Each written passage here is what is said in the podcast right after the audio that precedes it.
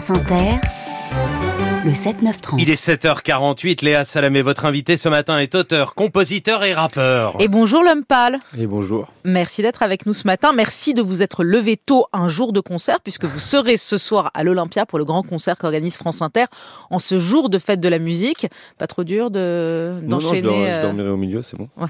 Ça, bah, c'est ce qu'on fait tous les matins.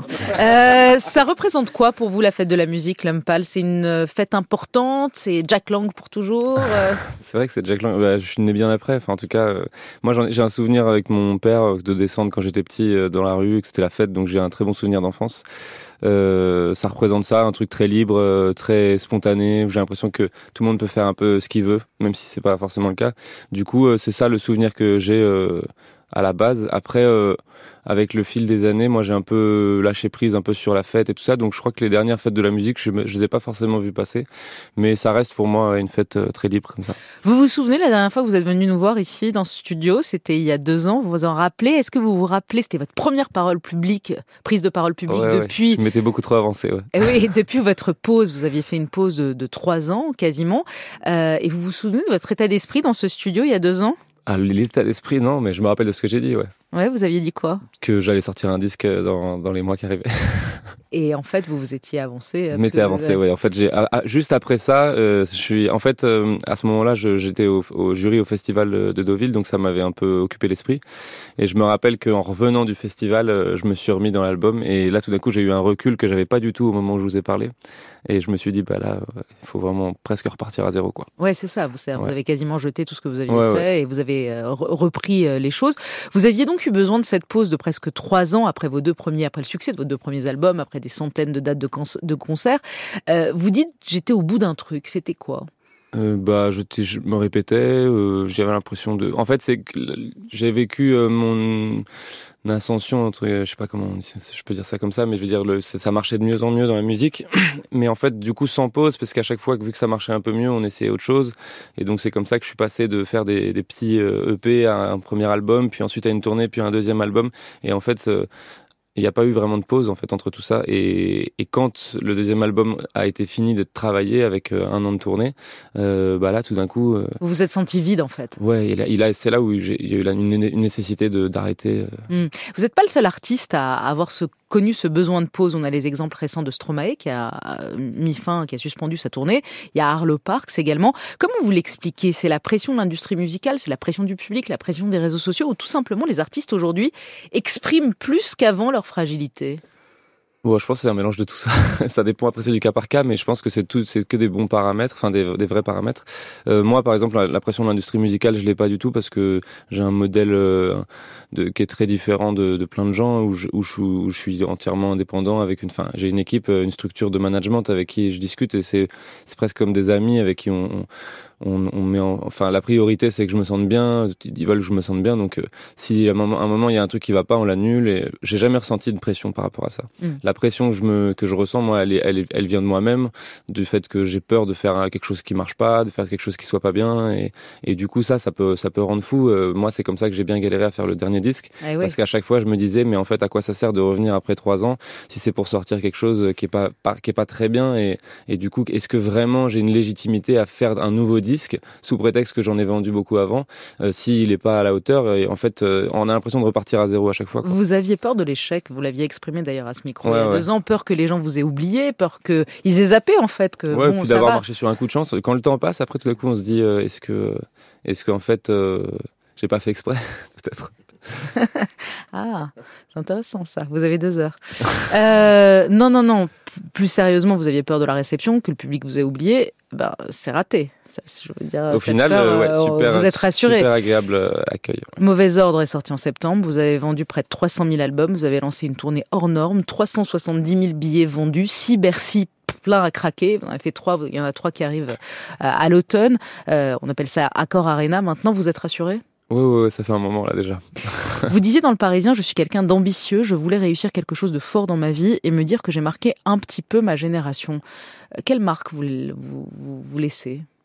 Bon, j'en sais rien ça, je peux pas le savoir. Ah bah, mais euh, quelle marque Quelle marque Vous imprimez en tout cas. celle, celle que je voudrais laisser, c'est celle de quelqu'un qui, qui, enfin, en fait, j'ai envie d'être à ma place, faire mon travail. Et je pense pas que, en fait, mon travail, moi, c'est de faire de la musique. Donc, je pense que la, pri la priorité, enfin, le, le, le, vraiment le centre de ça, c'est de divertir les gens, en fait, d'une certaine manière. Mais en fait, le mot diverti euh, du divertissement, il est souvent mal utilisé parce qu'on a l'impression que ça veut dire que c'est forcément quelque chose de léger et de, stupide, alors qu'en fait, le divertissement, euh, ça peut être un divertissement émotionnel très important. Euh, et, moi, je, je, suis très à l'aise avec ça. Pour moi, ma place, c'est ça, c'est faire rêver les gens ou les, ou les rendre tristes ou les libérer de quelque chose quand, quand ils passent leur journée, qu'ils les accompagnent dans plein de choses. Et si je peux leur faire se poser des questions avec ce que je dis dedans, ça reste pour moi du divertissement. Mais je me voudrais jamais me placer comme autre chose. En fait, j'adore ce truc-là de, en fait, je veux, quand je monte sur scène, j'ai l'impression d'avoir cette responsabilité, quoi, en tout cas, mm. de, de, rendre, euh, enfin, de faire vivre un, un, vrai moment aux gens, quoi. C'est ça, en tout cas, c'est ça, moi, que je veux laisser comme trace, quoi. Et quand vous montez sur scène, et eh bien maintenant, vous chantez. Sur Mauvais Ordre, ce nouvel album, vous chantez, ce qui n'était pas le cas avant. Euh, vous êtes sur une scène avec des musiciens ouais. euh, qui viennent avec leurs instruments, avec un vrai groupe. Du coup, dans les portraits, on est passé de l'homme pâle rappeur à l'homme pâle chanteur, l'homme pâle rocker, et même j'ai vu l'homme pâle crooner.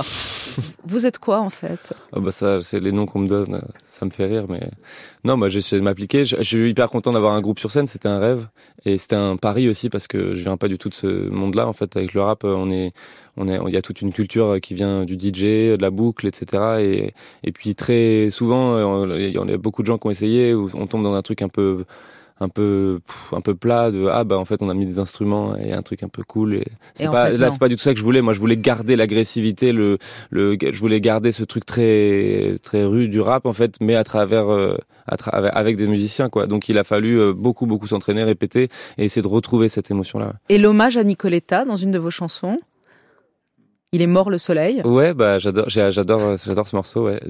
Quand j'ai écrit le disque, j'avais plein d'influences différentes. Euh, Dont Nicoletta, Nicoletta. En partie, ouais. Ouais. Vous parlez d'amour aussi dans cet album. T'es l'amour de ma vie, mais c'est pas ma seule vie. Ouais. Donc c'est pas l'amour de votre vie. Non, mais je, je suis de la fiction là. Quand je fais ça, c'est pour, c'est pour, c'est pour rire. Ouais. C'est pour rire. En fait, il y a beaucoup de a beaucoup morceaux. d'ironie en fait. Il y a beaucoup de ça. morceaux qui parlent, qui parlent vraiment pas de ma vie. euh. Mm. L'amour, alors, on en est où la dernière fois Vous nous annonciez euh, au ce micro être très amoureux, Ouais, avoir pris deux chats. euh, Exactement. et Bah, vous en êtes où là Le vont bien. Labrador, la maison de, de non, non, deux, deux, deux chats toujours, toujours les mêmes, toujours les mêmes. On croyait qu'il avait euh, un, une euh, hyper, comment on appelle ça, euh, euh, cardiomyopathie euh, hypertrophique. Et au final, non. Ouais. Voilà, on vient d'apprendre il y a une semaine que qu'il a, qu'il a un gros cœur, mais c'est normal. Voilà.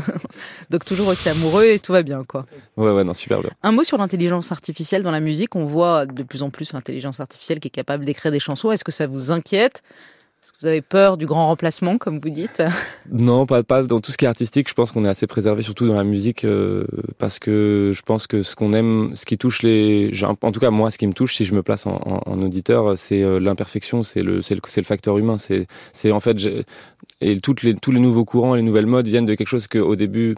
Je pense qu'il y a toujours une part de quelque chose de désagréable et de ah je suis surpris c'est pas ce que je m'attendais à entendre Mm. et donc c'est improgrammable. Et en fait, l'intelligence artificielle, elle, elle est basée sur la programmation, donc on peut pas euh, demander à un robot de créer. euh, en fait, on- un, un robot va faire des algorithmes et ces algorithmes vont se baser sur tout ce qui a déjà existé.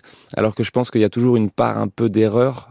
Et c'est ça Et qui de amène. maladresse Ouais, et c'est ça qui amène le côté très émouvant et touchant et ou stylé ou et en fait, euh, je suis pas très inquiet. Je pense que l'intelligence artificielle servira à plein de choses. Euh, je sais pas déjà en médecine, en, dans, dans toutes ces choses-là, dans tous ces domaines-là, c'est très la data et tout ça, c'est important. Ça va amener plein de, ça va sûrement faire plein de progrès.